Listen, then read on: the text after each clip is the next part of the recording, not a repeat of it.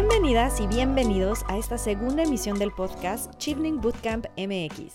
Detrás del micrófono estamos Ana Paula de la Borbolla, soy Chivner 2019-2020 y Selene Mazón, actual Chivner 2020-2021.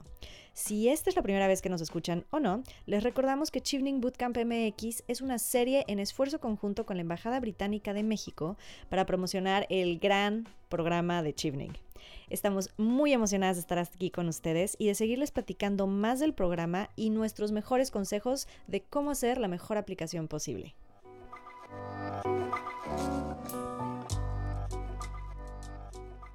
Les damos la bienvenida a todos y a todas a esta segunda emisión en la que hablaremos sobre los ensayos, un paso fundamental al momento de aplicar a la beca Chivining. Para eso tenemos invitados e invitadas de lujo, becarios y becarias tanto de la generación 2019-2020 como de la 2020-2021, quienes nos compartirán sus experiencias y algunos consejos al momento de escribirlos. Sin más preámbulo, les vamos a ceder la palabra a cada uno de ellos y ellas para que se presenten, empezando por Sergio. Sergio, cuéntanos qué estás estudiando y dónde acá en Reino Unido, por favor. Sí, bueno, buenos días a todos. Gracias por la invitación. Y bueno, espero aportar eh, mis consejos a todos los que nos escuchen y que les sirvan mucho. Yo soy Sergio García, yo soy de Villahermosa, Tabasco y ahorita estoy estudiando un MSc en Structural Geology with Physics en la Universidad de Leeds, aquí en Reino Unido, y pues estoy muy contento de estar aquí. Eh, ahora por acá tenemos a Diana, generación 2019-2020 y orgullosa Social Media Ambassador. Cuéntanos. Ay, qué presentación, oye. No, pues este, mi nombre es Diana Infante. Yo estudié eh, una maestría en Ciencias en Planeación Internacional y Diseño Urbano en la Universidad de Cardiff y como lo dijiste, soy generación 2019 y tuve el honor y el orgullo de ser eh, Social Media Ambassador. Uh. Eh, por acá tenemos a Carla, quien también ha hecho varios lives para, con tips de los ensayos y seguramente también tiene bastante que contarnos al respecto. Hola Carla. Hola chicos, muchas, muchas gracias por la invitación. yo soy de Culiacán, Sinaloa, estudié Relaciones Internacionales, o mejor dicho, Estudios Internacionales en la Universidad Autónoma de Sinaloa y pues ahora estoy aquí en Londres estudiando la maestría en Social Innovation and Entrepreneurship en London School of Economics. Y pues sí, encantada de seguir eh, exportando mexicanos, exportando talento nacional para que puedan vivir estas oportunidades que valen muchísimo la pena. Totalmente de acuerdo. Y por acá tenemos a Ninive. Hola chicos, buenos días. Este, muchas gracias por la invitación a todos. Soy Nínive Pineda, yo soy originaria de Veracruz, parte de generación 2020-2021. Em, estoy estudiando ahorita en Swansea mi LLM en Derecho Internacional Marítimo. Muchas gracias.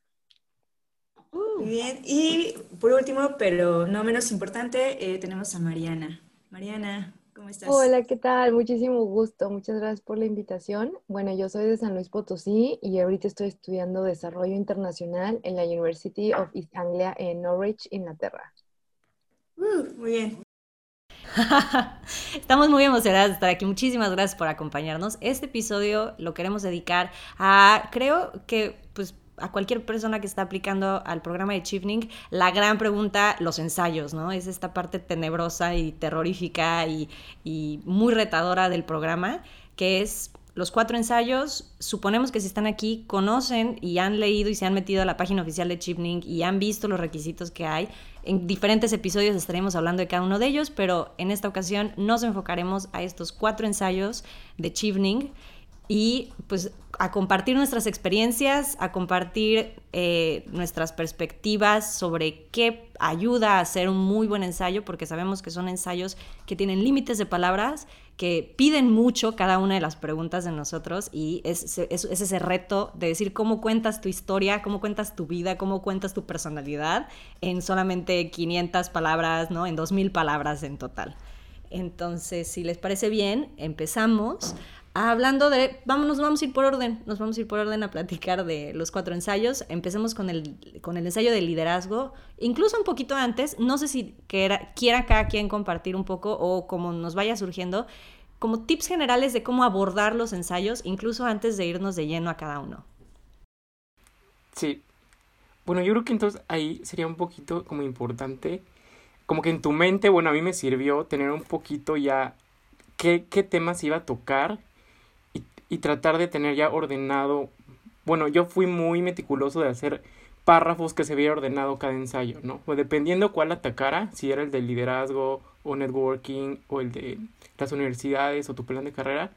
Los dos primeros, por ejemplo, sí, este, fueron cuatro párrafos que, que yo eh, tenían cierto orden y como que ya en mi mente antes de empezar tenía como que esa idea más o menos que estuviera en un orden. Entonces eso a mí me sirvió. no sé los demás. Pues yo creo que este para mí no sabía lo que quería decir, pero sabía lo que quería que ellos interpretaran de mí. Sabía cómo quería que me vieran después de que terminaran de leer cada uno de mis ensayos, ¿no? O sea, al final del día sí querían que después de leer el de liderazgo dijeran, claro, tiene un perfil de líder, pero también quiero que vieran que sé aprender de mis errores, ¿no? Que, que no todo me ha salido, pero que de lo que no me ha salido también he aprendido. Este, igual con el de, con el de networking, o sea, con, con cada uno de los ensayos yo no sabía qué quería decir, más o menos sabía qué quería incluir, ¿no? O sea, qué experiencias de voluntariado, profesionales o lo que tú quieras, qué era lo que iba a tocar, pero no sabía qué iba a decir, sabía cómo quería que me vieran. Y yo siento que eso es muy importante, o sea, que, que entiendas que lo que van a leer es lo que van a saber de ti. No hay de otra, o sea, esas dos mil palabras eres tú.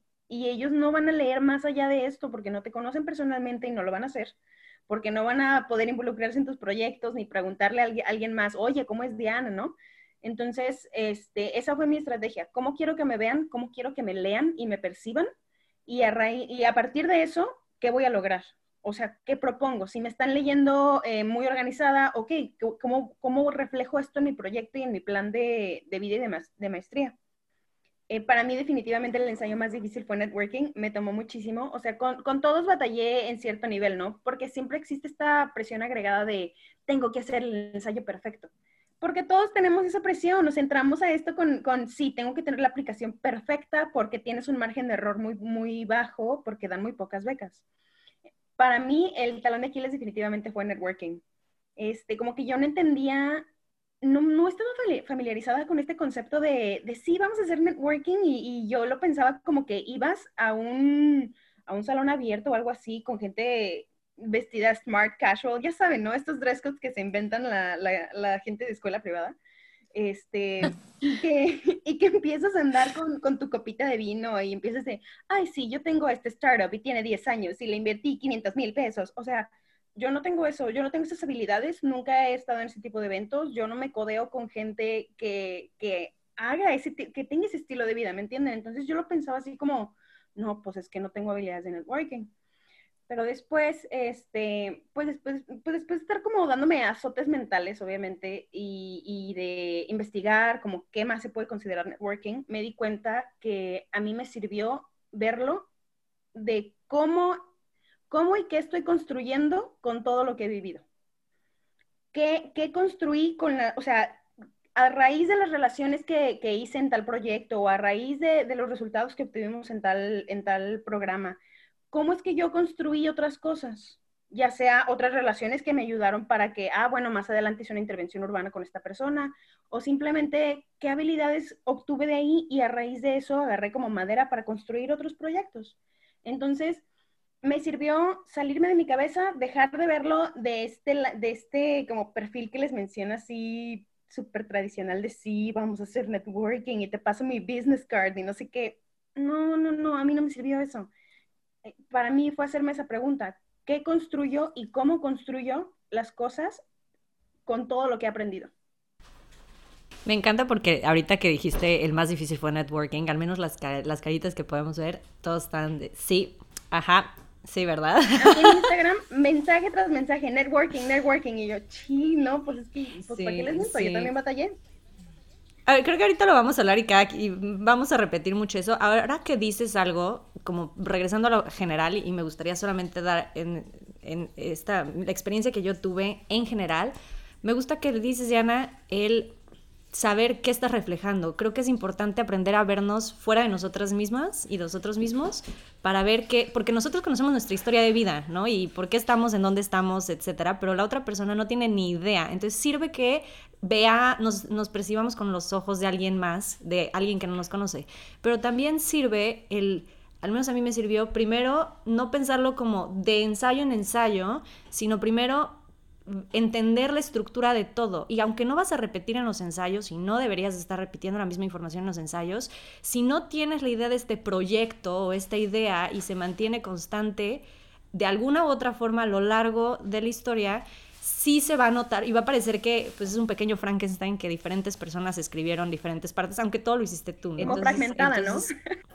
Como fragmentada. Entonces, a mí me sirvió un poco como la estrategia que decía Sergio de tener como, como un poco de párrafos, para mí eran ideas que decía, a ver, esta es mi historia y cómo se vincula y así, no pueden ver mis manos, pero ubican estos, los diagramas, no sé cómo se llaman, los que son estos circulitos y en donde intersectan los circulitos, pensarlo de esa forma y saber que el centro soy yo, pero qué partes van a qué partes de los ensayos. Como que esa estructura a mí me sirvió muy a grandes rasgos y creo que agregándole eso de cómo, qué quieres, con qué idea quieres que se quede la gente, es una gran idea para saber cómo hacerle la prueba de fuego a, los ensayos, ¿no? Totalmente. Eh, Carla, ¿nos quieres compartir eh, cómo te fue en los ensayos? ¿Ya tenías claro qué querías decir o lo fuiste descubriendo en el camino? Ah, mira, claro que sí. Para empezar, bueno, yéndome un paso para atrás, más a lo que comentaban Sergio y Ana Pau, ah, en mi experiencia académica ah, yo tenía que hacer muchos ensayos. Eh, eh, en mi escuela incluso no teníamos tantos exámenes, muchas veces el trabajo final era ensayos, entonces yo ya tenía una idea de cuál es la estructura que tiene que tener un ensayo de redacción, de que empiezan con una conclusión, que va a ser la descripción, digamos, el resumen de lo que se va a tratar el ensayo, después tienen el cuerpo y el desarrollo y al final una conclusión. Entonces, si ustedes no tienen experiencia haciendo ensayos, yo les sugeriría que empezaran revisando algún blog, ¿no? De, de, cómo se hace un ensayo para que no salga este Frankenstein del que estaban hablando. Eh, ya superado ese paso hablando de, de qué es lo que queríamos decir, creo que yo empecé haciendo listas de ideas claves que, que podría comunicar, por ejemplo, a liderazgo, háblanos de tu liderazgo. Y yo empecé anotando mis experiencias de liderazgo. Bueno, a mí me servía hacer listas, por ejemplo, networking, y ponerme a pensar en, ah, ¿qué experiencias de networking fregonas he vivido? Ah, en mi caso, mi, mi, carrera y después mi formación profesional y que yo estuve en organizaciones de jóvenes y demás, sí nos promovían mucho a hagan networking y estos eventos y, y todo eso que, que, vivía, que mencionaba Diana, yo lo viví un poquito. Este, entonces yo me puse a pensar en qué experiencias había tenido, pero sobre todo cómo habían impactado mis experiencias. Ah, aquí un tip que yo considero importante, algo que a mí me ayudó mucho en los ensayos y en la entrevista fue agarrar mi CV, digamos, mi CV no resumido de una página, sino mi CV completo, en el que vienen todas las posiciones que he tenido, voluntariados, etc y ver los resultados, ver qué cosas había hecho, eso me sirvió para hacer memoria, porque de repente uno no se acuerda, ¿no? Sobre todo yo que ya tenía rato de haber salido de la universidad, yo creo que tenía, no sé, 8, 10, tengo 8 o 10 años que salí de la universidad, entonces ya ni me acordaba de muchas cosas, así que eso me ayudó mucho a refrescarme la memoria y, ah, ya no me acordaba, hice esto, o sea, esto estuvo fregón, lo voy a, lo voy a retomar para mis ensayos. Entonces, ese sería para mí un primer tip a la hora de pensar en sus ensayos. Tener la lista o el esquema o el mapa mental de los puntos claves que quieren mencionar, esas experiencias impactantes que, que, pueden hacer uh, que ustedes den a conocer a los paneles de Chivening que ustedes tienen la habilidad. Yo, por ejemplo, hablé de, hablando de liderazgo, me acordé de que yo había dirigido un equipo en el que al final de mi término todos aplicaron para, para más posiciones de liderazgo. Y yo dije, wow, oye, eso está maravilloso porque eh, no sé si fue por mí o no, pero aquí tengo un dato duro de mucho peso. O sea, no hay ninguna, o sea, una de las tareas más, más impactantes que puedes hacer como líder es impulsar a las personas que trabajan contigo a ser líderes también. Entonces yo rescaté esa parte y la incluí en mis ensayos, por ejemplo. O otro ejemplo de networking, eh, bueno, ese era de liderazgo. Ahora, uno de networking es que yo había empezado a hacer una alianza y fue una cosa súper sencilla, pero que le pude sacar provecho para mis ensayos de Chivening. Es que yo trabajaba como voluntaria en una ONG cuando era estudiante y estaba en la universidad y teníamos que mandar jóvenes a hacer prácticas profesionales al extranjero. Estaba en una ONG que se llama IESEC, no sé si lo ubican. Pero el caso es que los chavos tenían que pues, irse al extranjero y pagar su seguro de viajes durante el tiempo que iban a estar. Así que una vez me acerqué a una agencia eh, de viajes que te venden seguros y les dije, oye, yo tengo esta situación, mis chavos constantemente están saliendo de viaje, ¿no nos podrían hacer algún descuento o algo? Y eh, pues me dijeron que sí, ya me, un agente ya se volvió como mi account manager, eh, un chavo visionario yo creo, y ya nos hizo descuentos y nosotros les hacíamos descuentos a los chavos.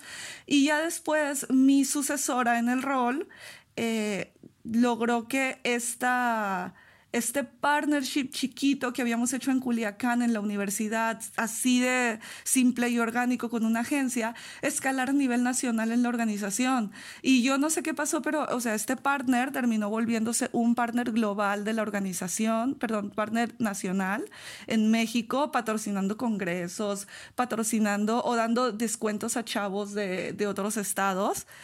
Y, y, pues yo tomé este ejemplo también para hablar de, oye, pues yo tuve muchas tareas, bla, bla, bla, y entre ellas yo contacté con la empresa de seguros tal, porque pues es un nombre conocido también, y uh, el partnership que yo generé fue tan exitoso que escaló a nivel nacional y gracias a eso más jóvenes pudieron irse con descuentos, bla, bla, bla, bla, bla, ¿no?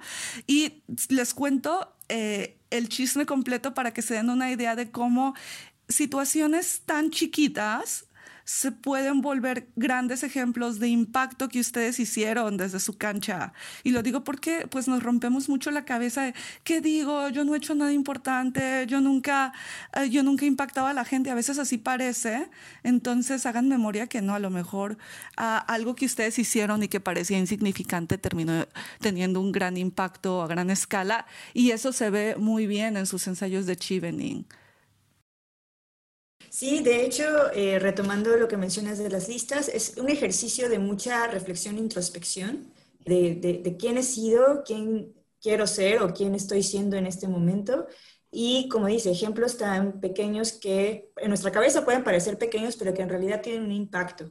Y en ese sentido, eh, no sé cómo, cómo tú lo viviste, Nive, eh, también que hiciste tu carita de sí cuando dijeron que el networking fue uno de los más difíciles.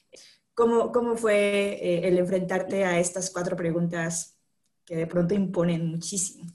Em, bueno, para mí la verdad es que eh, primero voy a hablar así muy general y ya en el networking les voy a, porque la verdad es que networking para mí, yo de verdad que hasta lloré, así pataleé y todo, y fue el último ensayo que hice, yo literal metí, este, o sea, sometí la, la aplicación el mismo día que se, que se terminaba todo porque yo no podía decidirme en mi ensayo de networking. Entonces para mí sí fue muy, muy difícil ese ensayo, fue como que el peor de todos.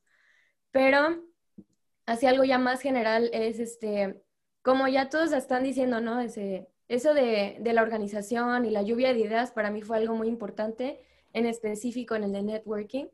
Este, pero algo diferente que yo quiero decir es, hay mucha gente que se acerca a preguntarme acerca de ¿puedo hacer esto en el ensayo? O es que tengo esta idea, pero no sé si la puedo meter. Y yo siempre, eso es algo que yo también me preguntaba mucho, pero realmente no es que puedas meterlo, o sea, cada ensayo está en ti como lo quieras hacer, lo puedes hacer muy técnico, lo puedes hacer con una organización extremadamente así organizado, lo puedes hacer este, hasta meterle cosas sentimentales si quieres, lo puedes ver como si estuvieras haciendo un ensayo de ingeniería o un ensayo estilo poesía o algo así.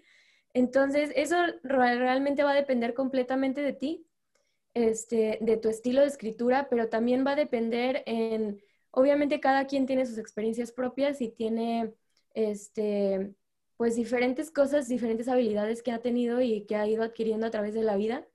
Entonces, los ensayos es un hecho que van a ser diferentes por cada persona. Entonces, esa pregunta de, ¿puedo hacer esto? Yo siento que a mí me limitó mucho al principio, porque yo trataba de hacer como algo muy parecido al típico ensayo de Chevening, que así lo llamé yo al final, ¿no? O sea, el típico ensayo de Chevening es así, pero realmente no tienes que pensar en, en, una cajita, o sea, en un cuadrito, tienes que abrir tu mente y pensar en todas las posibilidades que tienes para escribir algo, en todo lo que has hecho en tu vida, y eso es lo que va a llevarte un paso más allá, a hacerte sobresalir de todas las personas. Eso es lo que yo siento que cada quien al contar un poco de su historia y al hacerlo de una manera diferente es que hace que lleve a, sobresalir y a ser el elegido, ¿no? Porque como decía Diana, o sea, son, son muy pocas las personas que, que, este, que llegan a ser elegidos para Chevening. Entonces, ese plus, ese pensar fuera de la, del cuadrito del siempre los ensayos son así, es lo que siento que te va a llevar a, lograr la meta, ¿no? Que es ser de Chevening. Y la otra cosa importante que, que yo perdí mucho de vista fue qué me pedía el ensayo. O sea, suena muy tonto, pero a veces teniendo tantas ideas en la cabeza, como que había un tema en específico que me apasionaba mucho, entonces escribía las 500 palabras y de ahí me daba cuenta que no había contestado una parte que era así como un súper pequeño parte del ensayo, ¿no? Entonces, este, claro que tenemos que contestar todas las partes que te piden en el ensayo y eso es algo muy importante y entonces eso es algo que tiene uno que recordar. Contestar todo, todo lo que te piden en el ensayo, así sea que lo menciones en, en una oración, aunque sea, pero lo tienes que hacer porque si no, tu ensayo no está completo y entonces ya no llegas al 100%, ¿no? Lo que te piden, no llegas al 100% de que te conozcan en Chevening y que eso es algo muy importante. Entonces, esos son como los tips que yo tengo de en general y ya cuando platiquemos ensayo por ensayo, yo creo que voy a abundar más. Claro. Me encanta cómo lo, lo planteas porque sí es verdad que creo que ahí está, nos quedamos con esta idea de el, el, el perfil de Chivning es este y el ensayo debe de ser de tal forma. Y a la hora de conocer a Chivner, sí hay cosas que tenemos en común que creo que es lo que hace como que este deseo de hacer algo, de... Pero hay, vamos, o sea, hay de todos los colores y todos los sabores personas que están obteniendo esta, este programa y sirve mucho el recordar ese punto de cómo ser tú, y me encanta cómo lo dices, también me quedé pensando en esto de la respuesta. Esto, esto es, para mí, creo que es algo muy importante y que mm, creo que es uno de los puntos claves que se deben de quedar escuchando esto es, recuerden que quien va a leer, o sea, finalmente este es un programa inglés y quienes leen los ensayos, o sea, es muy distinto cómo perciben los ingleses, o sea, el tipo de información que quieren. Y es hay que ser concisos, por eso solo son 500 palabras. Entonces, ahorita, y de hecho un poco tal vez hasta introducción para el, ensayo de liderazgo, no se necesita que nos den, que, escriban y que se busquen una definición de qué es ser líder, o qué es hacer networking, o qué es, ¿no? O sea, no hay necesidad de definiciones, no tienen que contar. Cuando yo era pequeño, mi mamá, a menos de que sea sentido con la historia, no es necesario que lo pongan, pueden entrar de lleno si quieren, si son técnicos, o sea, como tú dices, tal vez, por ejemplo, yo reflexiono en, mis ensayos, mis ensayos eran extremadamente, un poco hasta poéticos, medio cursilones, yo creo, no sé, y lo comparo con otros que son totalmente distintos, ¿no? Pero lo que se tiene en común es, dices lo que tienes que decir, contesta las, las, las preguntas que se te están haciendo, ten estas palabras claves de con qué quieres que se queden de ti, con qué, qué, qué cosas tienen que ser las que estén ahí sí o sí, pero recordando que hay que economizar las palabras. Entre dos palabras, la más corta, ¿no? Entre, si, si, tienen un reto, finalmente es escribirlo en inglés, escríbanlo primero lo más sencillo posible y luego ya se clavan en la palabra bonita, en el adjetivo, en tal. Pero sí pasa mucho que puedes ver, ¿no? Me acuerdo mi primer borrador, yo decía, es que no puedo contar tanta historia, no es posible en 500 palabras y al final hasta me sobraban por ese hacer ese recorte, decir, a ver, estas palabras están de más, no aportan nada a esta historia que quiero contar. Y acabé usando esas palabras para darle este sentimiento de que fuera más yo, pero al final. Pero lo importante, eso, y se me hace importantísimo resaltarlo así con marcatextos, el responder las preguntas que se están haciendo. Si te preguntan liderazgo, ¿qué tipo de líder te consideras? ¿Cómo, cómo haces el liderazgo? Tal, o sea, si son tres puntos, ¿cómo lo respondes, no? Y responderlos así. Y no sé, como introducción un poco ese de liderazgo, que no sé qué, lo vieron difícil. Mariana, ¿cómo se te hizo a ti? ¿Se te hizo un reto? Eh, ¿Qué cosas fueron como para ti claras que se tienen que hacer o qué no? Y aquí también es abrirle la mesa a todos para que aporten sus ideas de qué tiene que ir en el de liderazgo. Fíjate que yo confundía mucho liderazgo con networking, o sea, porque en todas mis ejemplos de liderazgo conectaba con alguien, siempre. Entonces era como de, porque siento, o sea, liderazgo, yo lo veo así, o sea, liderazgo no es solo, sola, o sea, es un liderazgo colectivo, lo que yo llamo. Entonces me era muy difícil eh, tener como este vocabulario de liderazgo colectivo en donde, en donde el liderazgo es de todos y todas y no es, no es liderazgo y pasarlo entonces a networking, ¿no? Eh, entonces, fíjate que sí, yo un poquito repetí un poco los ejemplos que daba, pero en networking lo daba muchísimo más a fondo, muchísimo más. Explicaba, metía como más ejemplos, este, es de lo que mencionaba esta Carla, las conexiones, el resultado de que, claro, eres muy buena, muy bueno conectando gente, eres súper la, la, persona más social de la fiesta, si te quieres ver así, pero ¿qué haces con esas relaciones? ¿no? O sea, lo importante es como los productos que haces con eso. Eh, y si tienen un beneficio con la sociedad, uff, no, pues ya la hiciste, estás del otro lado. Este, pero a mí se me hacía como muy difícil eh, la diferencia entre uno y otro. Yo la estrategia que, use, que usé, a mí me encanta el storytelling, me gusta mucho contar historias, entonces yo, todos mis ensayos iban relacionados, o sea, eh, ninguno estaba desconectado, o sea, si tú lees este, un ensayo separado, eh, no sé si esto es un error o no, pues, eh, pero a mí me funcionaba que tenía relación, o sea, que a mí me hacía sentido, ay, pues, ¿por qué va a estudiar en el UK? Ah, pues claro, o sea, en liderazgo nos acaba de contar que, este, que estaba en comunicación y de pronto por un sentido de la vida que hizo en la empresa, dijo, no, o sea, a la fregada con esto, la educación es la respuesta, entonces por eso como estudió comunicación y no tiene el knowledge de educación, pues ahora quiere estudiar educación, ¿no? Como de que me hace sentido, pues. Entonces, yo la verdad es que todos los estuve, los conecté. Eh, no sé si era como fácil en mi caso, eh, que todo, la verdad es que todo tenía relacionado, o sea, en mi trabajo yo había ido a UK, yo por eso sabía que en UK estaban estos programas, este, yo estaba muy conectada con, con, lo que quería, con lo que estaba haciendo UK en México, entonces por eso como quería, quería colaborar con esto. Eh, entonces e, era como fácil en mi experiencia y, mm, y, y, bueno, lo que me ha pasado ahorita cuando estoy revisando ensayos de gente que me los ha mandado, es que yo veo de que, ah, ok, sí, fuiste Boy Scout, eh, ahorita me pusiste que fuiste Boy Scout, líder de Boy Scouts en, en, tu, en tu aplicación de liderazgo, pero entonces cuando quieres estudiar UK me estás contando como que quieres estudiar algo forense. Y yo decía, a mí me gustaría ver más que me expliques como ejemplos de liderazgo de qué te llevaron a estudiar cosas forenses eh, o que lo puedas ligar de alguna manera, porque si no yo siento que sí tienes habilidades de liderazgo, pero no, me, no tengo ejemplos específicos en una área de trabajo que esté de alguna manera vinculada al aspecto forense que me, que me dé como garantía de que tú eres eh, un líder, una líder en ese campo, ¿no? Entonces, o sea, les comento, ¿no? En mi caso era fácil, en mi caso la verdad es que sí estuve muy conectada con, con todo este, eh, con todo este journey, pero, pero bueno, pues buscar la manera de poderlo conectar, eh, no sé, está la, el aspecto en el cómo cuentas tu historia, ¿no? Y también, igual lo que decía Sergio y Carla, yo este, en liderazgo puse bullets, así como de a ver en qué ejemplos he sido líder, ¿no? ¿Qué de estos ejemplos me sirven? Y ya, pues empezaba a decirlo. Yo concuerdo muchísimo con Mariana porque también yo sentía que mis ejemplos en el ensayo de liderazgo podían ser muy parecidos o atacarlos de otra manera también en mi ensayo de networking. Entonces, prácticamente hice algo muy similar no sé, por ejemplo, creo que mi, voy, a hablar un poquito de uno de mis ejemplos como estrella, que creo que yo me, me ayudó muchísimo.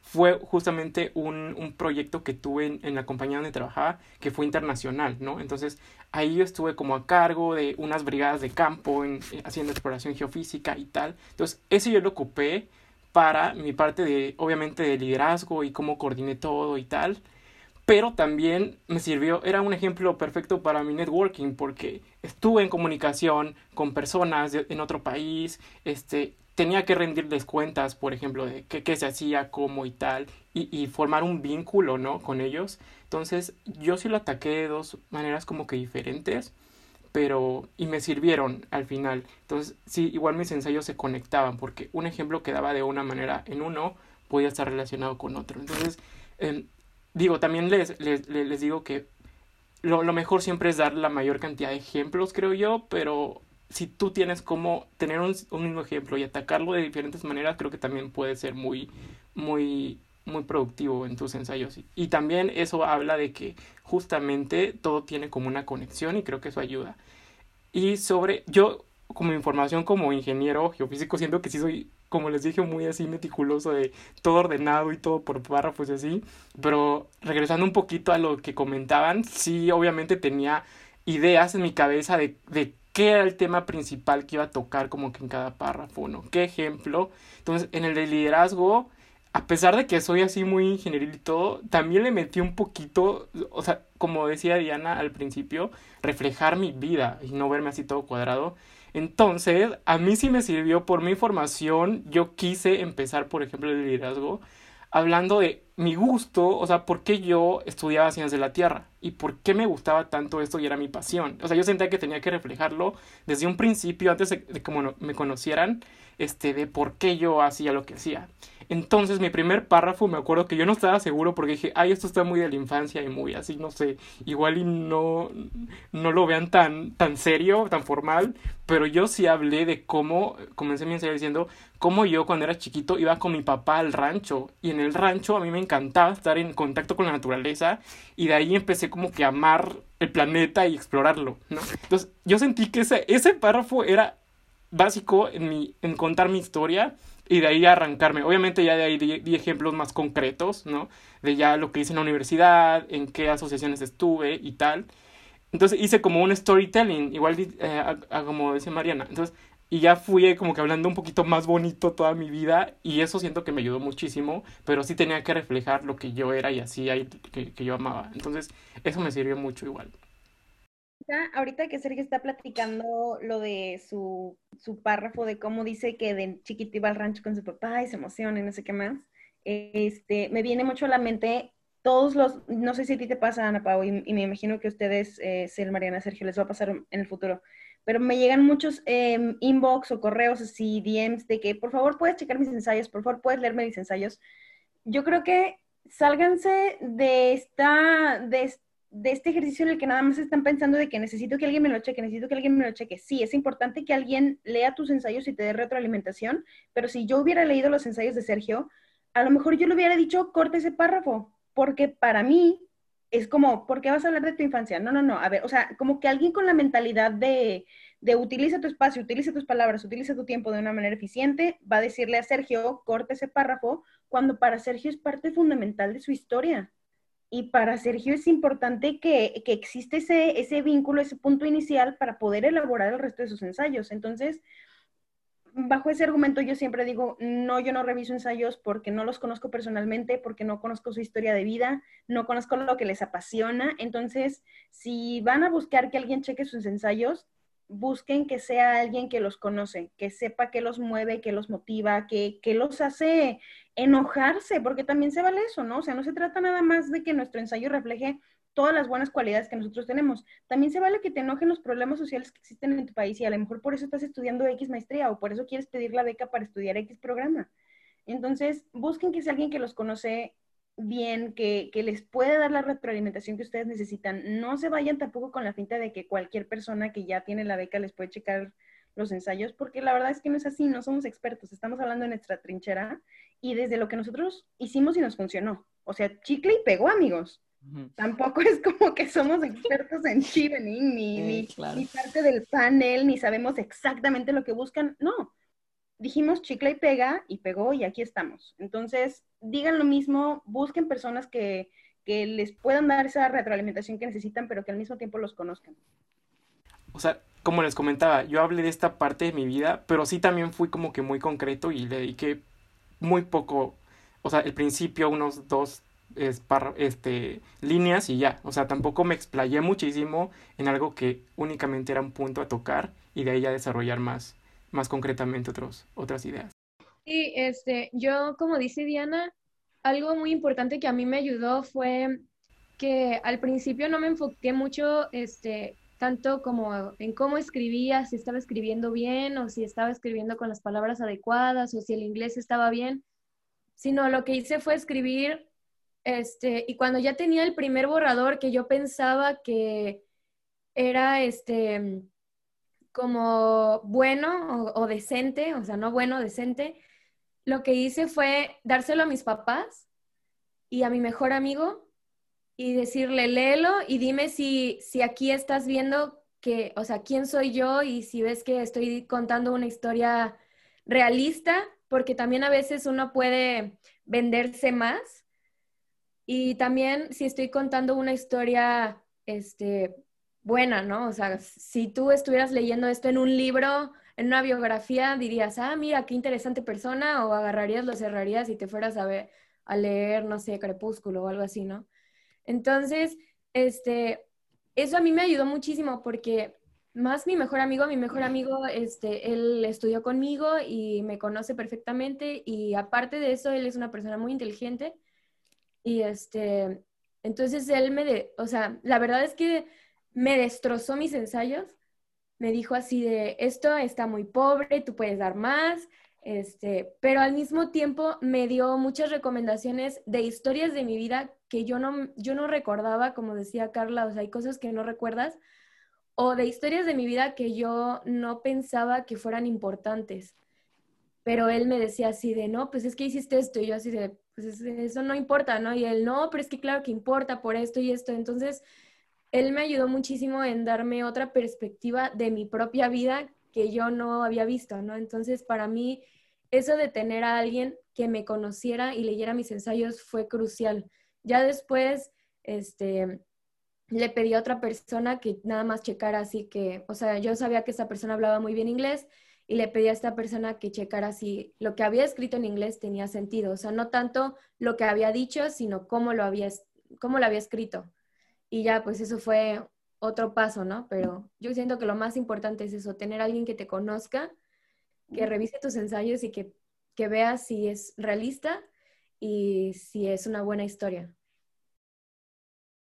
Sí, yo creo que todos encontramos a alguien que sea así. En mi caso muy personal fue mi esposo, que aparte, gracias a eso, algo sabía de, de las becas de Chimning, pero fue dolorosísimo. Eso tampoco lo dicen mucho. O sea, lo mencionaste tú, Nini, me gustó cuando lo dijiste. Es muy doloroso hacer los ensayos, que nadie les diga que es cosa fácil y creo que es algo que independientemente si sale o no eh, si obtienes o no la beca, es algo que, que, agradeces, que tuviste que enfrentarte, porque es doloroso, es horrible, pero te hace replantearte mucho de tu historia, no solamente buscar esta coherencia en tu misma historia, sino darte cuenta justo lo que acabas de decir, que ves que se nos olvidan cosas que hemos hecho, que son valiosas, que hacen sentido y las dejamos de ver por este síndrome del impostor, por esta incapacidad de como aplaudir nuestros propios logros, ¿no? Carla, creo que tenías un comentario también a hacer al respecto de, este liderazgo antes de pasar al de networking, ¿cierto? Ah, eh, era más bien un comentario ah, general también de los ensayos, ah, con algo que dijo Sergio, que me hizo clic. alguien, una ex becaria me recomendó que mis, que mis ensayos corrieran todos. Es decir, sí, estás haciendo cuatro ensayos diferentes, pero al final, si tú les quitas la pregunta y los juntas, tiene que correr como un solo texto. Y creo que fue un muy buen tip para mí, que todos los ensayos tengan sentido, que tengan una correlación, que no sean como trozos independientes, sino que, que corra, digamos, la lectura de las 2.000 palabras. Eh, de todo tenga sentido y, y, creo que Ninive también mencionó algo de eso. Entonces, a mí me pareció un buen tip. O sea, imagínate que le quitas las preguntas y que luego lo tienes que leer solo completo y, y piensen que, tenga, que todo tenga sentido y coherencia y relación. Creo que eso es súper bueno también. Un, un último punto antes de pasar ahora hacia networking con el siguiente, algo que quería solamente rescatar, que acaban, que dijeron muy al inicio de esto de liderazgo. Em, creo que hay una idea que algunas personas creen que líder, líder tiene que haber sido yo me hice cargo solito, solita de un proyecto, yo hice algo espectacular, yo hice algo enorme, tal. También yo comparto, creo que fue Mariana la que lo compartió, esta visión de liderazgo es en equipo y yo me acuerdo en mi caso, yo solo tenía un ejemplo de liderazgo real, un proyecto, una cosa que había hecho y ese liderazgo fue un trabajo en equipo con otras cinco mujeres entonces, no, nunca lo manejé como que yo no, o sea, resalté mi participación en eso, pero para mí el liderazgo, hay demasiados tipos de líderes, hay quienes son solitarios, hay quienes tienen que guiar, hay quienes tienen que, su trabajo es impulsar a otras personas. Entonces, también creo que eso también es importante, ¿no? No lo tienen que describir, de hecho yo les diría, no lo escriban, qué tipo de líder creen que es o cómo es el liderazgo, pero identifiquen qué tipo de líder se consideran ustedes mismas, ustedes mismos y hablen de eso y no se limiten a solamente una como interpretación de liderazgo, ¿no? Me acordé de que a mí también me pasaba esto de confundir networking con liderazgo y algo que me ayudó a finalmente distinguirlos y no hacerme bolas ah, fue pensar en eh, el resultado o el impacto de cada uno, que era totalmente diferente. Y decía, es que liderazgo y networking no es lo mismo, porque los confundo. Eh, y me sirvió pensar en, ah, pero bueno, si estoy hablando de liderazgo, si me preguntan por mi liderazgo, creo que se refieren a cómo yo he impactado quizás a otras personas a través de tomar la palabra, a través de tomar acción, a través de eh, llevar a cabo cierta actividad que inspira a los demás o que ayuda a los demás a crecer. Entonces ya con eso pude pensar en, ok, entonces mis ejemplos de liderazgo van a ser estos. Y en networking fue más como, como el hecho de yo haber hablado, haber tenido una interacción, una alianza, lo, empecé a relacionar más por, las alianzas y eso me ayudó a separar, como el hecho de yo haber hecho alianzas eh, hizo un impacto positivo en los demás o en mí. Entonces, eso me ayudó a marcar la línea entre, ok, cuáles van a ser mis ejemplos de liderazgo y cuáles van a ser mis ejemplos de networking. ¿Sabes que Networking para mí fue el peor dolor de cabeza. Sentía que perdía todo mi tiempo, escribía, escribía, borraba, escribía y así me la pasó. Y entonces, lo, que, lo primero que hice fue sentarme y eh, tomar una lluvia de ideas, o sea, pero cuando me sentaba a hacer mi lluvia de ideas era tan frustrante que no se me ocurría ninguna idea. Entonces, este, esto de la persona a la que puedes este, llamarle, ¿no? Entonces yo en este caso igual le marqué a, mi mamá y mi mamá ni siquiera sabía qué significaba networking. Entonces le tuve que explicar, pero ella me dijo, bueno, ahí está tu primer bullet, que es networking. Y yo, ah, bueno, ¿no? Y ya lo escribí. Y después, bueno, ¿y ahora qué significa eso, pero para ti? O sea, ¿cómo eso te ha ayudado a ti a hacer algo?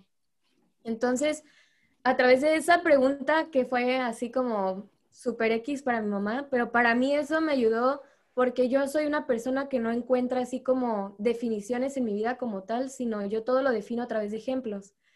Entonces, encontrar varios ejemplos como de, no, pues esto hizo que yo después pudiera hacer esto, o, conocí a esta persona en este, no sé, en, en, una visita a tal lugar y después de eso le llamé para hacer esto y entonces después pude hacer esto. Entonces, esos ejemplos para mí fueron muy importantes, pero después de tener todos los ejemplos, lo que yo hice fue darme cuenta que siempre había un resultado o dos resultados en común.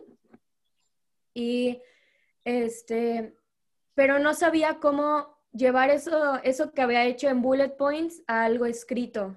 O sea, no tenía ni idea de cómo pasarlo. Entonces, otra cosa que mi mamá también me dijo es busca cómo académicamente, o sea, cómo personas académicamente han definido cómo hacer networking. Y entonces a través de esos ejemplos o de esas definiciones que ellos tienen, ahora sí tú ponle ejemplos. Entonces, la verdad es que yo sigo sintiendo que este fue mi peor ensayo.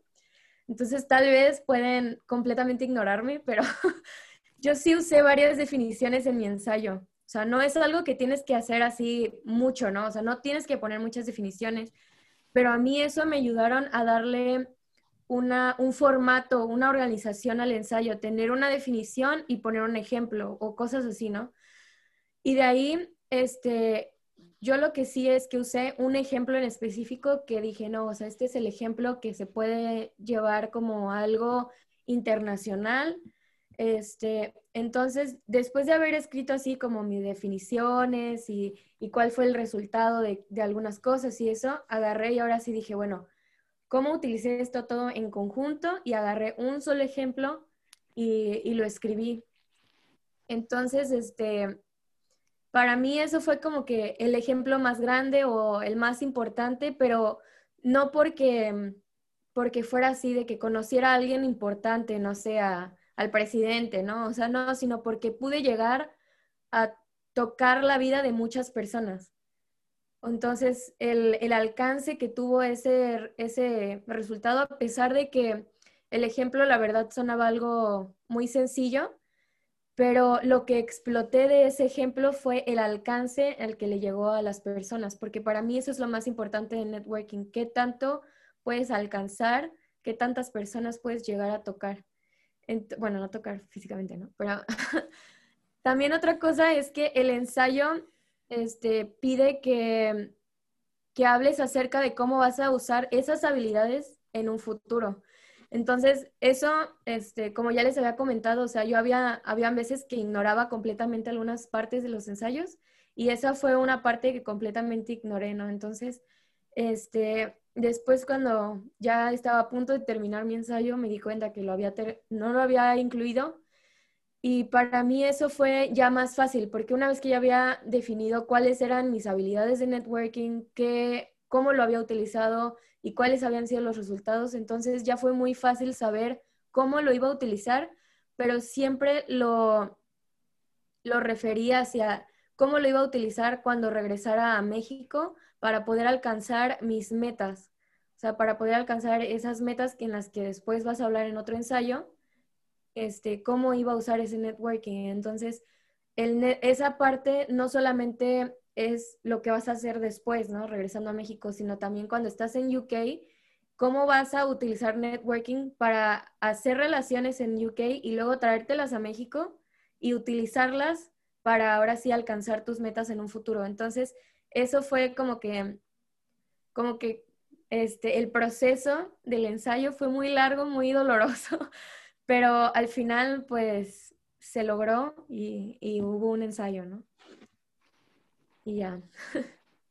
Ah, excelente, la verdad es que sí entiendo muchísimo. Yo me siento muy relacionada contigo con ese temor de la parte de networking. Lo que dices, de hecho, ya antes de pasarle la palabra a Mariana, es algo que les, les invito a quienes nos estén escuchando a explorar, es esto del STAR System. No sé si, lo han, no sé si ustedes llegaron a toparse con él, pero lo que tú dices, Nini, es ese, ¿no? De que encuentras a través de ejemplos, o sea, y finalmente es eso lo que te está pidiendo el ensayo, o sea, aunque sea un ejemplo, aunque sean 17 ejemplos, es el ubicar esta situación, qué hiciste en esa situación, ¿no? O sea, qué tenías que hacer, qué hiciste y cuál es el resultado, y siguiendo como que ese, esa estructura un poco ayuda, aunque a lo mejor en el ensayo lo presentes de una forma distinta, dependiendo de tu estilo, es un gran punto de arranque, sobre todo en estos ensayos que cuestan tanto trabajo como es el del networking, porque igual que en el de liderazgo, creo que esta idea que tenemos en networking, lo dijo muy bien Diana, ¿no? Nos podemos imaginar esta gente que se reúne con tarjeta de, ¿no? Nuestra tarjetita de business y con el vino. Y hay veces que el networking es,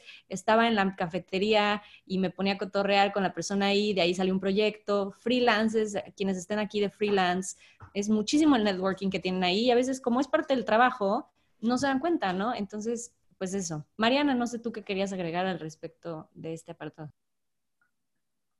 Sí, yo fíjate que empecé con una mini definición de como de cooperación y no competencia. O sea, eso fue mi, mini inicio de ese ensayo, ¿no? Cooperación y no competencia es lo que nos va a hacer eh, lograr nuestros objetivos en el tema de la educación, ¿no? Entonces, yo tengo ejemplos.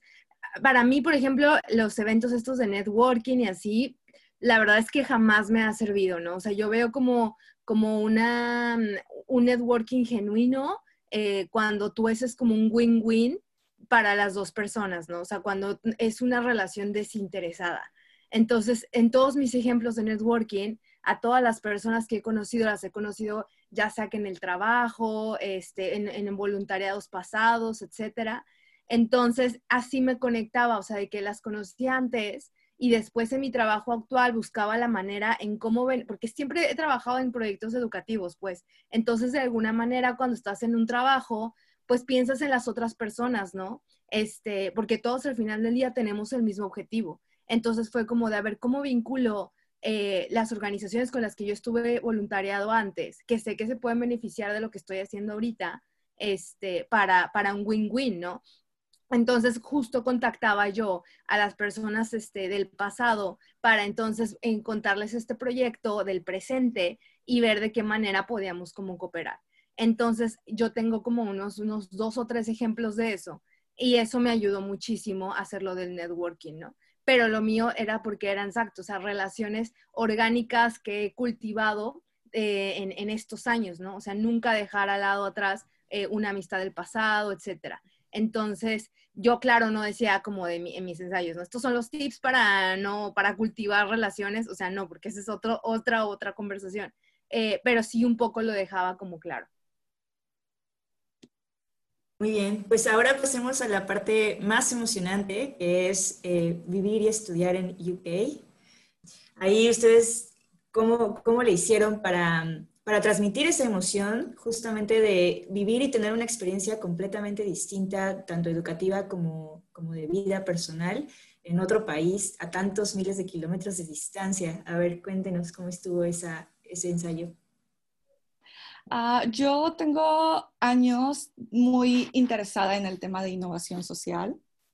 Tengo años interesada en el tema de innovación social, entonces eh, yo tenía más o menos claro que quería estudiar una maestría en innovación social o en desarrollo o algo así. La verdad era una imagen un poco difusa en ese momento todavía y en algún momento me puse a disvariar incluso de, ay, pero me gusta mucho el project management y si hago una maestría en project management, entonces me puse a buscar en, ayuda mucho el buscador de Chivening, eh, que ya tienes ahí, me puse a buscar palabras claves en innovation, social development, entrepreneurship, social business y también en project management, tal cual. Y eh, yo diría que el primer paso para que no pierdan tiempo buscando cosas que no vienen al caso. Es que de verdad se imaginen cómo se ven en cinco años, cómo se ven en diez años, realmente qué es lo que quieren hacer en un futuro, incluso si es un cambio de carrera, se vale. Eh, definir qué es lo que quieren hacer de aquí para adelante, independientemente de lo que hayan hecho antes, que si está relacionado mucho mejor, ¿no? Tiene, tiene sentido. Pero se vale pensar, ok, ¿cómo mi vida hasta ahora me llevó hasta este punto y qué quiero hacer después? ¿Cómo quiero impactar a mi país, a mi comunidad? ¿Cómo quiero yo aportarle al mundo? Y, y con eso entonces pueden empezar a definir qué maestría quieren hacer, qué programa. Yo creo que ese es el primer paso tener, el, tener claro cuál es su plan de vida y carrera para los últimos dos ensayos, eso es clave. Y aquí hay personas que me han pedido ayuda, que, que me dicen, ah, pues yo no tengo idea de qué quiero hacer, la verdad, yo solo quiero una maestría para que me paguen más o para tener mejores oportunidades. Y creo que esa es la ruta al fracaso es la ruta al fracaso totalmente, al menos con esta beca, porque eh, volvamos al objetivo de Chiven. Ellos quieren invertir en una persona que vaya a ser, es una inversión, entonces es una persona que vaya a hacer un impacto cuando regrese. Entonces, si tú no tienes esta visión de que voy a hacer un impacto de este es mi plan de vida, este es que puede ser lo que sea, porque de verdad en Chile hay gente estudiando cualquier N cantidad de cosas que nunca habíamos escuchado, pero tienes que tener claro eh, para qué te va a servir, qué vas a hacer. No, ah, voy a hacer una maestría, pues nomás porque sí, porque no tengo nada que hacer, porque quiero mejorar mi inglés. O sea, no, eso no. Definitivamente el primer paso es ten claro qué quieres hacer con tu vida. Habla con un mentor, habla con tu psicólogo, habla con tu pareja, con tu mamá, con tus amigos y define eso. Es primer paso. Totalmente de acuerdo. No solamente es un crecimiento profesional, sino también un objetivo claro hacia una transformación colectiva, por así decirlo. Claro. Y en este apartado, eh, creo que es importante, en el apartado de, eh, de, por qué estudiar en Reino Unido, como bien dices, ¿no? Eh, no es solamente, ah, porque quiero estudiar esta maestría, pues ¿quién no quiera vivir en Reino Unido un año, no? realmente hay que hacer ese trabajo de investigación real y profundo, de decir, ok, pero ¿por qué Reino Unido? Ya sabemos que pueden decir, ah, pues porque es, ¿no? O sea, experto en, o sea, les puedes pintar flores y decir, es maravilloso el país. Ok, pues los ingleses lo van a leer y van a decir, pues sí, sí, ok, lo creemos, es, somos increíbles. Pero ¿por qué? ¿Qué diferencia hace en tu campo en específico? ¿Cuál es la visión que tiene tal vez esa universidad en particular o la industria, o sea, el país que está haciendo en el campo que quieres aplicar, porque a lo mejor, y eso también sirve para reflexionar, a lo mejor sí, Tuning es un programa maravilloso, pero a lo mejor lo que tú quieres estudiar es mucho mejor en otro país, ¿no? E incluso en tu propio país. Entonces, también hay que ser capaces de justificar el por qué en Reino Unido. Yo recuerdo muy personal, en mi caso, finalmente es porque para cursos de publishing es en Reino Unido en donde, o sea, sí hay en España unos cuantos, sí hay en algunos en Estados Unidos, pero en Reino Unido son los que están guiando la conversación. Entonces, si no sabemos como que eso, que cuál es el valor en que está generando en Reino Unido, está más difícil justificar en ese ensayo y que te vayas tal vez por las ramas y no sepas qué tienes que decir al respecto. Entonces, yo creo que ese ensayo tiene que cubrir por qué estás escogiendo ese país, por qué estás escogiendo esos programas. Tienes que meterte muy de lleno y muy bien al plan de estudio de cada uno de los programas a los que estás aplicando y decir, ok, me gusta porque este módulo me va a servir, me gusta porque este profesor es buenísimo, me gusta por tal, o sea, si no, si solamente dices, ah, es que Reino Unido son bien padres, no, pues no, no, tal vez ese ensayo se va a sentir bastante incompleto, ¿no? Eh, Nínive, tú querías decir algo al respecto, ¿no? También. Sí, este, bueno, yo en este, en este ensayo la verdad es que lo tomé muy diferente como creo que todos los demás lo tomaron porque yo casi no hablé nada de las universidades. O sea, yo literal solamente tengo, aquí tengo el ensayo al lado porque a veces se me olvidan las cosas, solo tengo una oración de las universidades. Este, en literal nada más puse así de, escogí este programa en estas universidades y ya, nunca más volví a tocar las universidades. Pero lo que sí es que hablé muchísimo de por qué escogí el programa, porque para mí para empezar, era un tema que me apasionaba muchísimo y era algo muy importante para mí porque yo estaba cambiando, o sea, yo estudié ingeniería cuando estaba en, la universidad y ahorita estaba cambiando a leyes. Entonces, mucha gente, y de hecho en la entrevista todavía hasta me hicieron más preguntas de esto, o sea, ¿por qué estaba cambiando de ingeniería a leyes? Entonces, yo eso fue lo que más hablé en mi ensayo el por qué me apasionaba muchísimo, el por qué que yo cambiara de ingeniería a leyes no nada más me beneficiaba a mí como para lograr mis metas personales o porque era algo que yo quería, sino también por qué le beneficiaba, yo soy de la Marina, entonces por qué le beneficiaba a la Marina y por lo tanto por qué le beneficiaba a México en el país, o sea, hasta sonaba así súper, así como de que yo iba a cambiar México y todo, pero porque es algo a mí que me apasionaba así muchísimo, entonces todo mi ensayo fue acerca de por qué escogí el curso y mm, se los juro, o sea, la última oración fue el por qué UK y sonó así súper halagadora UK, creo, pero sí lo puse, o sea, de que en México este, esa carrera apenas estaba empezando, entonces este, había mucha necesidad de, de, profesores, bla, bla, bla, y que yo podía regresar también, no nada más a ejercer, sino también a ayudar a más personas a que, a que, este, tuvieran esa maestría, o sea, con, o más conocimiento, ¿no? Pero al final dije así como de, o sea, ¿y qué mejor país que ir a estudiar esto que el país que tiene, que ellos crearon la Organización Marítima Mundial? O sea, eso fue así como de que esa fue mi oración de por qué escogí UK, nada más. Pero siento que, que esa oración le dio mucho poder y de hecho, cuando mi mejor amigo leyó el, ensayo, fue el único ensayo que no le hizo ninguna corrección.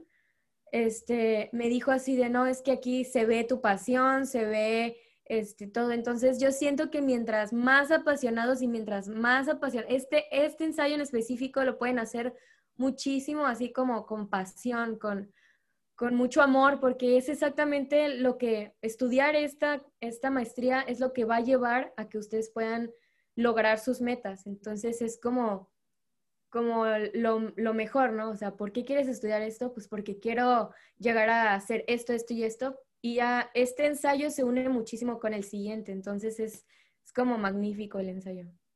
Qué hermoso. Eh, ahí, Sergio, ¿quieres complementar?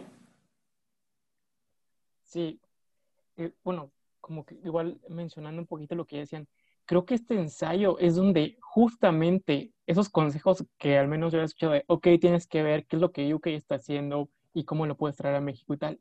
Aquí es donde se tiene que ver que, que existe ese research y, y, justificar por qué te quieres ir y qué está haciendo esta universidad y esos profesores y, qué, materia en específico te gusta con la que te puedas desenvolver creo que eh, es el ensayo donde justamente requiere ese tiempo previo a que te, sientes ya a, escribir, de toda esa información que necesitas saber de, para ya decidirte por las tres universidades y los tres cursos y tal. Entonces, este, este ensayo es el tiempo previo a que ya te, te sientes a escribir.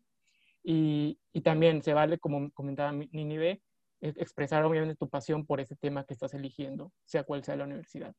Entonces, yo sí fui como que quizás un poquito más típico de le dediqué un párrafito a cada universidad, a cada una de ellas, y sí fue como que muy conciso de qué cursos en específicos me gustaban dentro de cada universidad, por qué eran las mejores, tanto en UK como en todo el mundo. En Ciencias de la Tierra, este, sí, UK igual es como líder y, puntero en innovación, tecnología, desarrollo de algoritmos para entender el subsuelo y tal. Entonces, todo eso yo lo plasmé ahí y expliqué este, por qué UK y qué hacían los, los investigadores de acá, ¿no? Y la industria igual energética de acá.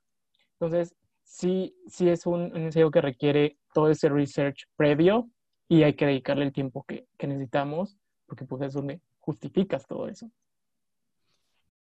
Lo dijimos al principio y de nuevo hay que retomarlo, ¿no? No hay una fórmula mágica para el, para el ensayo de Chivning.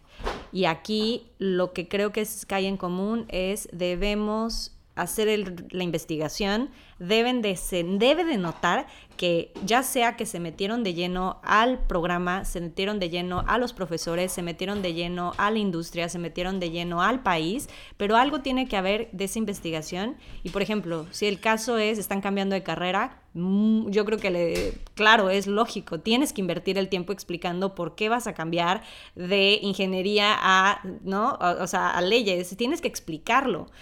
O, por ejemplo, que digas, ok, aquí voy a hacer un resumen. Yo me acuerdo que también medio ensayo lo dediqué a explicar por qué, cómo era la situación que se vincula al siguiente ensayo, ¿no? ¿Cómo es la situación en México? ¿Por qué se necesita este tipo? ¿Cuál es la comparación de México con esto? ¿Por qué es valioso? Y también al final fue dos párrafos explicando, sí, por qué UK, por qué las universidades que elegí, por qué esos programas. Y hay otras personas que al revés, ¿no? Se van a enfocar tal vez en los profesores. Dicen, es que este es el profesor, la eminencia en el tema y tengo que aprender de esta persona. O porque tienen este laboratorio en el que se hacen estas cosas.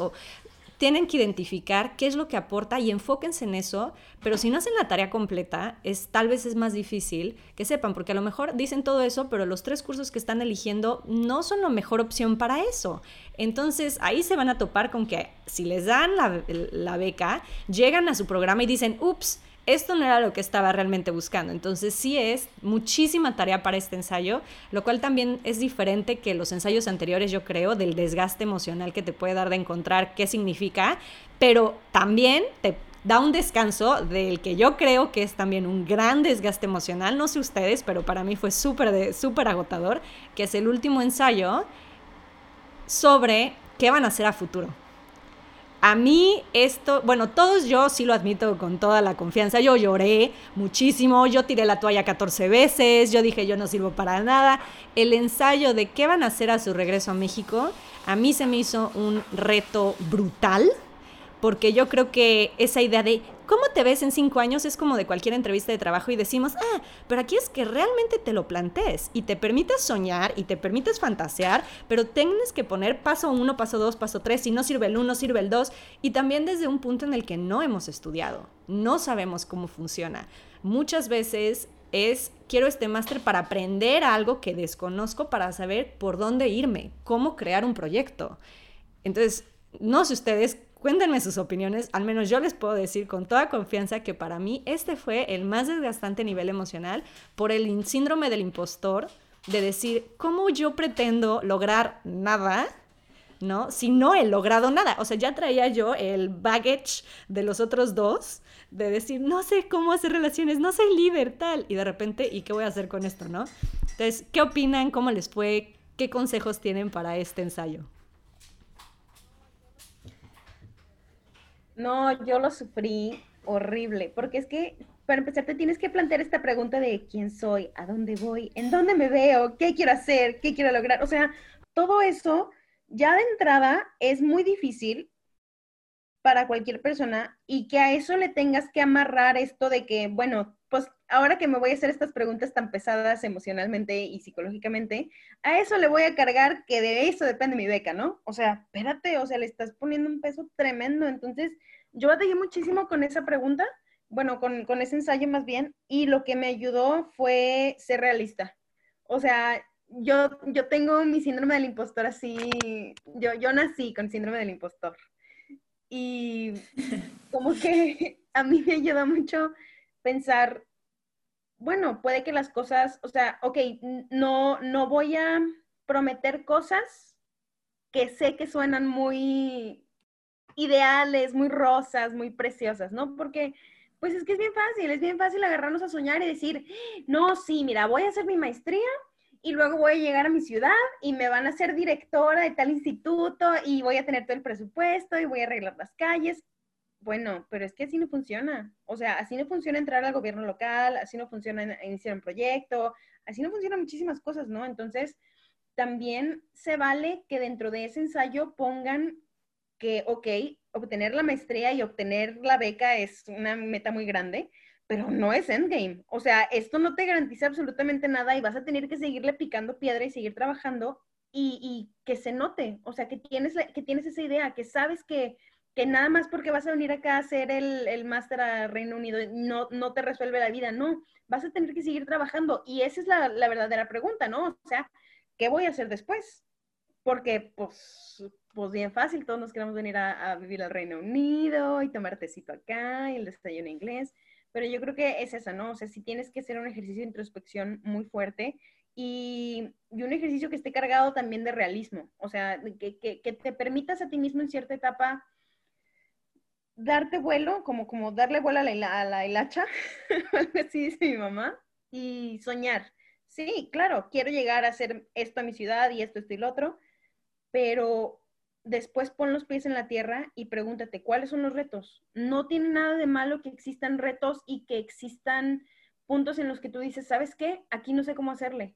Bueno, pero ya lo identificaste. No estás nada más haciendo planes en el aire, no estás nada más dibujando en el cielo.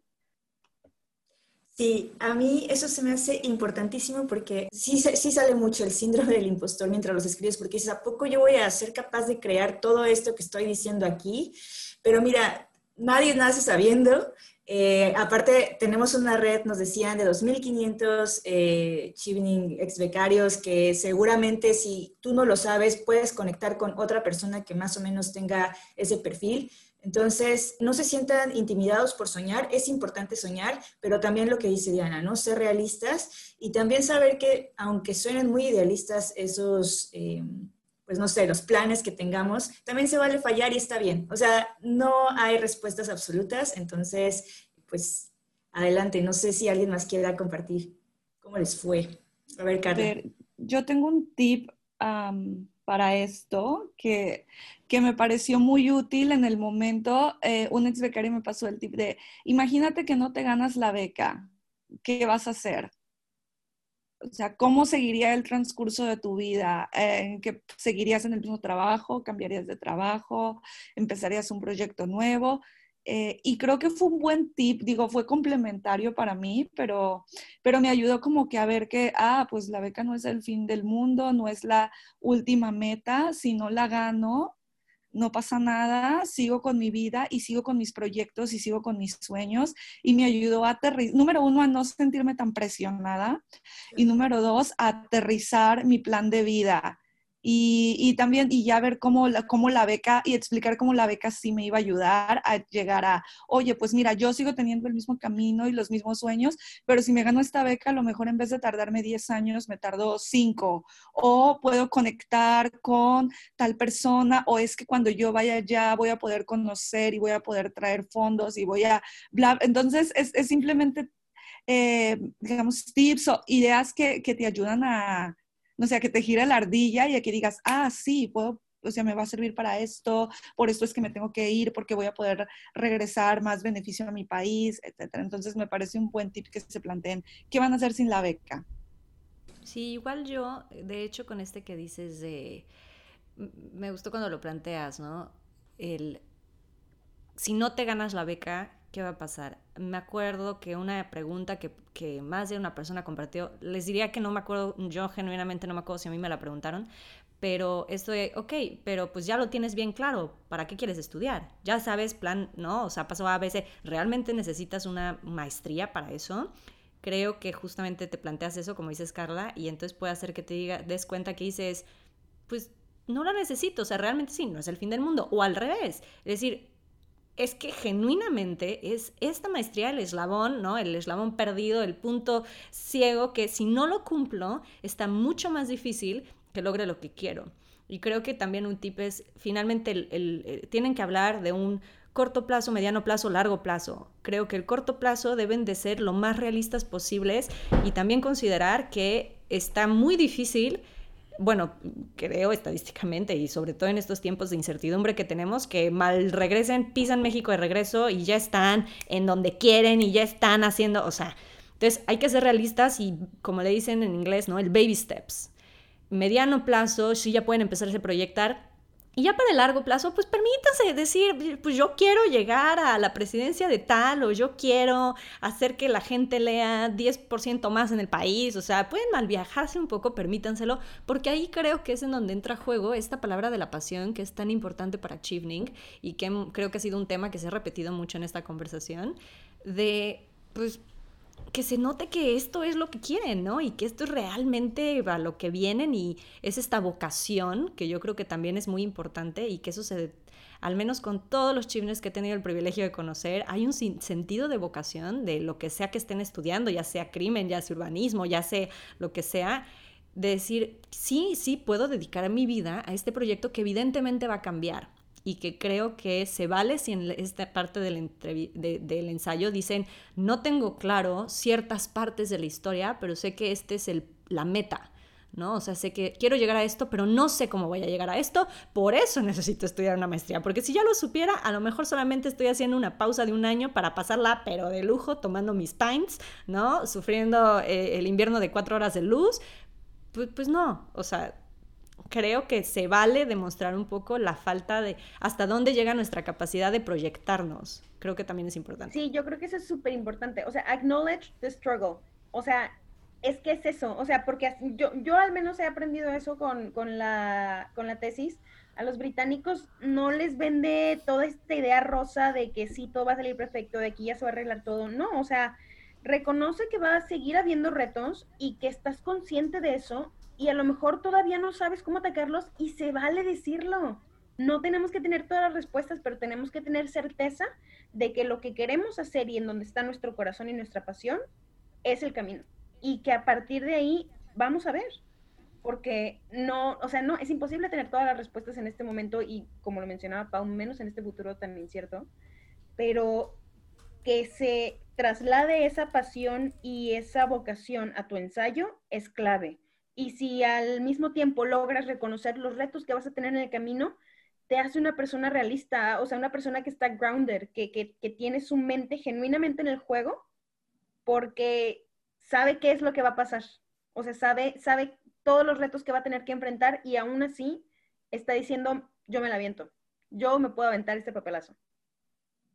Quería contarles que yo soy al revés. Bueno, o sea, obviamente también sufro del síndrome de impostor, pero yo comienzo siendo una persona muy idealista y después cuando voy, o sea, va pasando el tiempo, empiezo con el síndrome del impostor. Entonces, este, desde que yo tenía seis años, por ejemplo, yo quería entrar a la Marina, pero en ese entonces no habían mujeres en la Marina.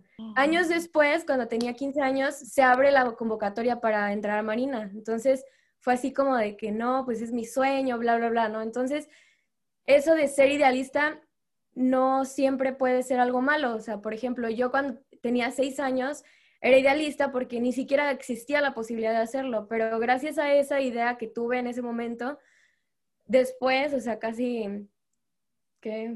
Ocho años después, no sé, este, pues ya lo pude hacer, ¿no? Entonces, este, el caso es que eso es a lo que voy, ¿no? O sea, puede ser de que ahorita suene algo muy idealista, pero de acuerdo va pasando el tiempo, se va a poder lograr, o sea, no, no por eso, no porque ahorita suene algo muy lejano, significa que no lo vamos a poder hacer. Y la otra cosa es que, o sea, yo, como dice así, este, Ana, pues yo, cuando empecé a ver, yo supe así de inmediato que, que no iba a poder regresar a México y hacer todo lo que yo quisiera hacer, ¿no? ¿Por qué? Porque así es la vida. Entonces, este, yo ni siquiera puse un short goal, o sea, yo me fui directo a medium, time, a medium term y a long term, porque a mí eso de short term es como pensar así de que voy a regresar y al siguiente día lo voy a estar haciendo.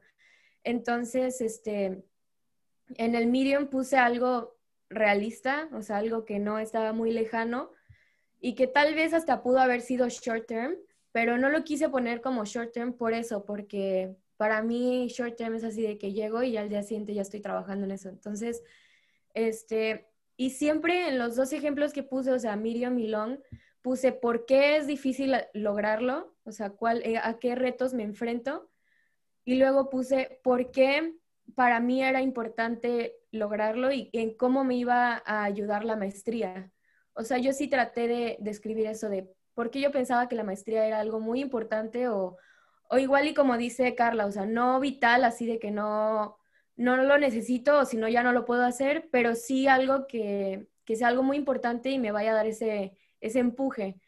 Y lo más importante que creo que puse fue una oración al final de todo el ensayo, de, o sea, todo esto suena medio difícil, este, sé que se necesita mucho, o sea, ya fue como más emocional, ¿no? Sé que se necesita mucho empeño, mucho, va a pasar mucho tiempo, o sea, mi, mi long term fue ser secretaria de Marina. Yo no puedo ser secretaria de Marina hasta que lleve 45 años en la Armada y apenas llevo 10, o sea, faltan muchísimos años, ¿no?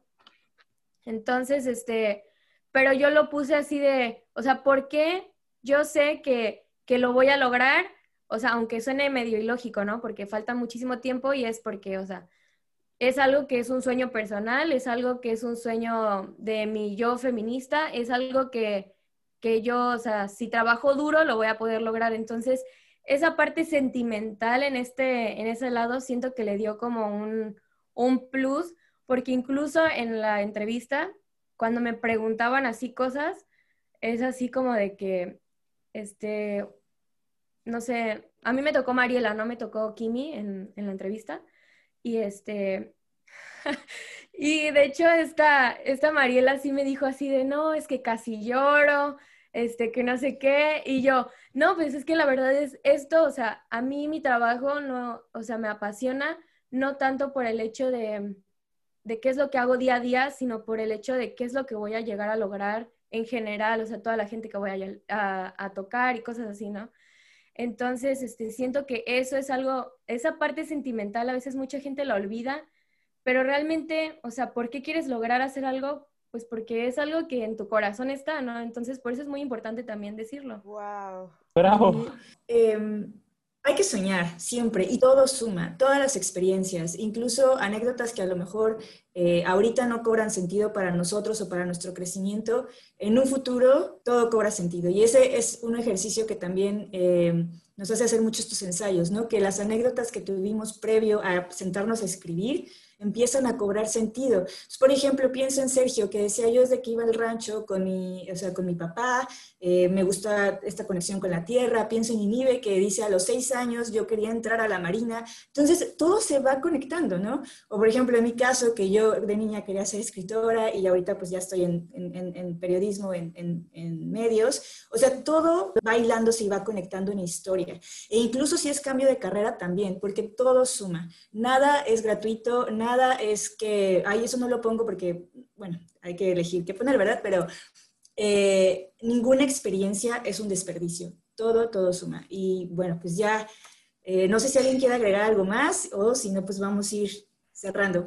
Cerrando, y con esto que dices, Cel, me encanta de todo va sumando. Algo que yo diría, si no están seguros de dar el botón de submit este año, para meter su aplicación de Chivning. Si tienen dudas, de todas formas, empiecen a hacer los borradores de estos ensayos, porque yo creo que justamente es este ejercicio de empezar a cuestionar, a, ver nuestra historia de vida desde estos cuatro ángulos, ¿no? Desde qué hemos hecho a través del de liderazgo, cómo nos hemos relacionado a través del networking, qué es la visión, qué queremos a través del de, eh, de, estudios y finalmente qué queremos hacer es un ejercicio que yo sigo pensando que si hiciéramos eh, todas y todos de forma, cada tal vez 10 años de nuestra vida daría mucho fruto, independientemente de chivning o no. Es un proceso, yo creo, dependiendo de cada quien, puede ser hasta doloroso el decir qué he hecho, qué he hecho a estas alturas, o como el miedo si están cambiando de carrera, o el es que he hecho tanto, como elijo, o sea, hay tantos escenarios, pero creo que es un gran ejercicio para darnos cuenta que nuestra historia, por muy ruidosa que parezca, probablemente hay ahí una historia, un hilo conductor cuando nos dejamos llevar por esa pasión que yo creo que es como insignia de Chivning, ¿no? O sea, realmente creo que, que ahí está. Algo que ya como para, si cada quien tiene algún último tip, yo quisiera compartir dos tips que se me hacen muy importantes. Uno, lean en voz alta su ensayo para ustedes, para alguien más. De hecho, sirve que en lugar de que le digan a alguien, oye, ¿me lo lees? Ustedes lo leen eh, ayuda muchísimo, yo se los digo tal vez desde mi posición de editora, sirve mucho para que se den cuenta de la misma cadencia, de si tiene sentido, si una idea, si les gusta cómo suena.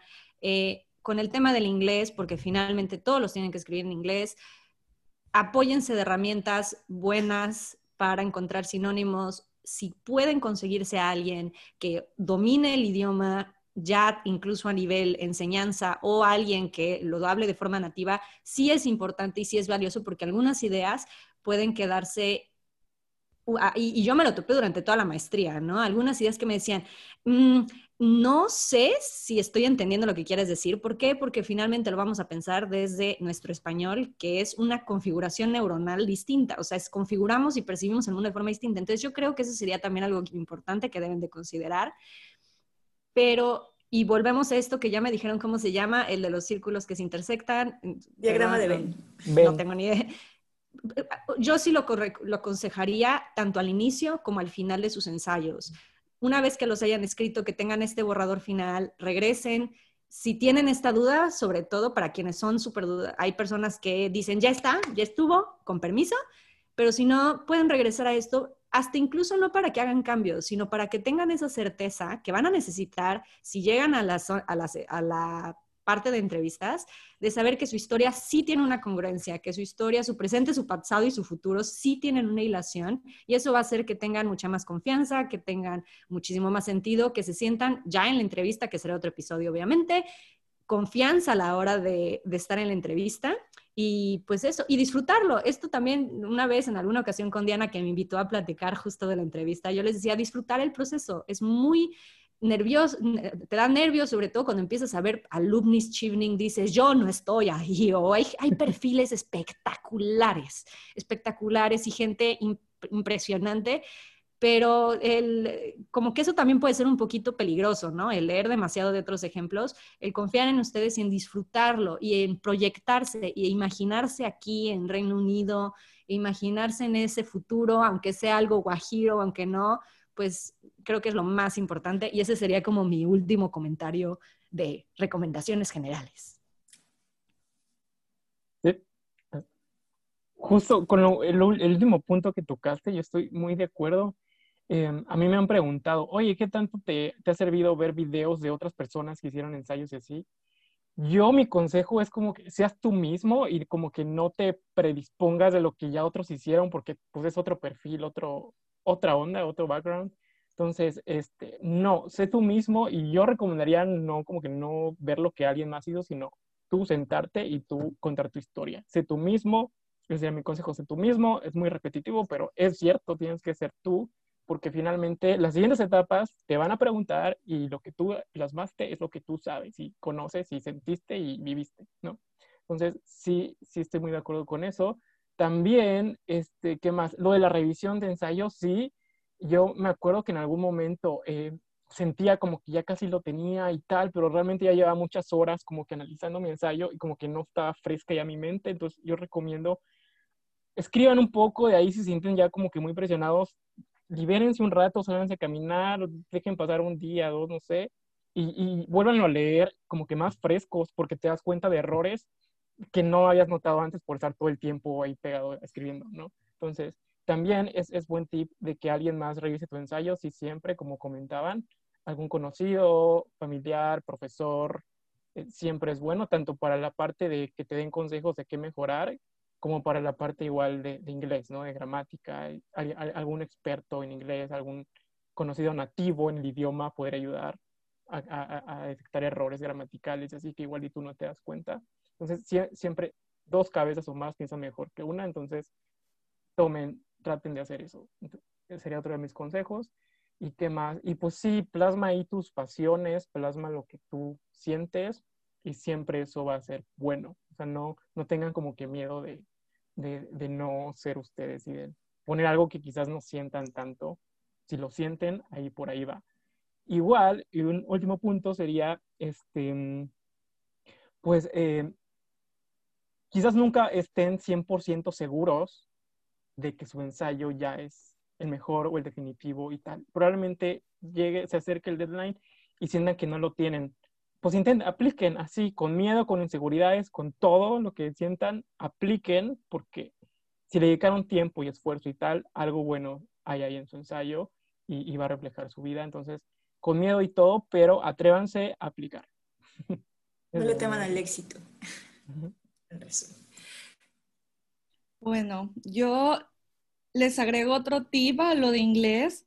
Hay páginas, plataformas como iTalki, iTalki como Verbling, etc., que son en línea. Tú puedes contratarte una clase desde, no sé, 200 pesos y estas personas te pueden revisar tus ensayos también y son nativos. Entonces, búsquenle, si es muy importante, yo creo que lo revise un nativo, sobre todo si son profesores y son personas con experiencia escribiendo, ayuda un montón. Entonces, ahí les dejo el tip, a mí me sirvió mucho, incluso para prepararme para las entrevistas. Y otro es, en general, créansela. A todos nos da el síndrome del impostor, pero créansela que ustedes son capaces, que ustedes pueden, que ustedes están aplicando a una beca de un millón, dos millones de pesos, a las universidades más exclusivas, las más fregonas, las qué sé yo.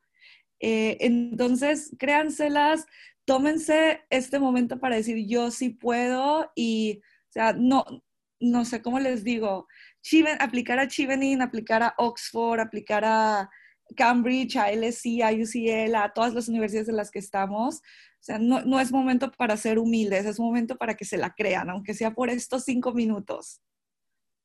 Muchísimas gracias, muchísimas gracias Carla, Mariana, Nínive, Diana, Sergio. Gracias por darle este tiempo. Yo creo que espero que quienes estén escuchando este podcast y tal vez lo escuchen más de una vez, porque probablemente quienes están haciendo ensayos digan, ah, quiero volver a tomar nota, estén tomando muchas notas al respecto. Creo que aquí hay muchísimos tips y muchas experiencias valiosísimas y cada vez al menos yo recuerdo que este año, y Diana no me dejará mentir, cada conversación que podíamos tener sobre, o sea, con otros chivners, no solamente mexicanos, ¿no? Ya ahora sí de otros países, hay, tanta riqueza y hay tantos perfiles que sí no hay un solo molde para chivning y pues es un honor poder conocerlos también ustedes, el conocer como otra generación más que está aquí. Verán que en próximos episodios estaremos teniendo a más, a más Chivners de distintas generaciones, de distintos campos, para que se hagan una idea de la riqueza que tiene este programa ya como último pensamiento, algo que no quería que se me pasara, que es importante, no se olviden que también hay que saber de Chivning, léanse los materiales de Chivning, lean de qué va el programa, no solamente crean que es una beca, porque no es una beca, es un programa y es un programa, el networking también lo tienen que proyectar hacia adentro de de, de Chivning con otros Chivners, como lo que está sucediendo en este momento, ya como último comentario. Pero de nuevo, muchísimas gracias por estar aquí, por dedicarnos este tiempo para hacer este súper programa hablando de todos los ensayos. Estamos muy emocionados y emocionadas eh, los capítulos que van a venir, entonces van a seguir escuchando de nosotros y nosotras próximamente. Muchas gracias a todos. Gracias, hasta luego.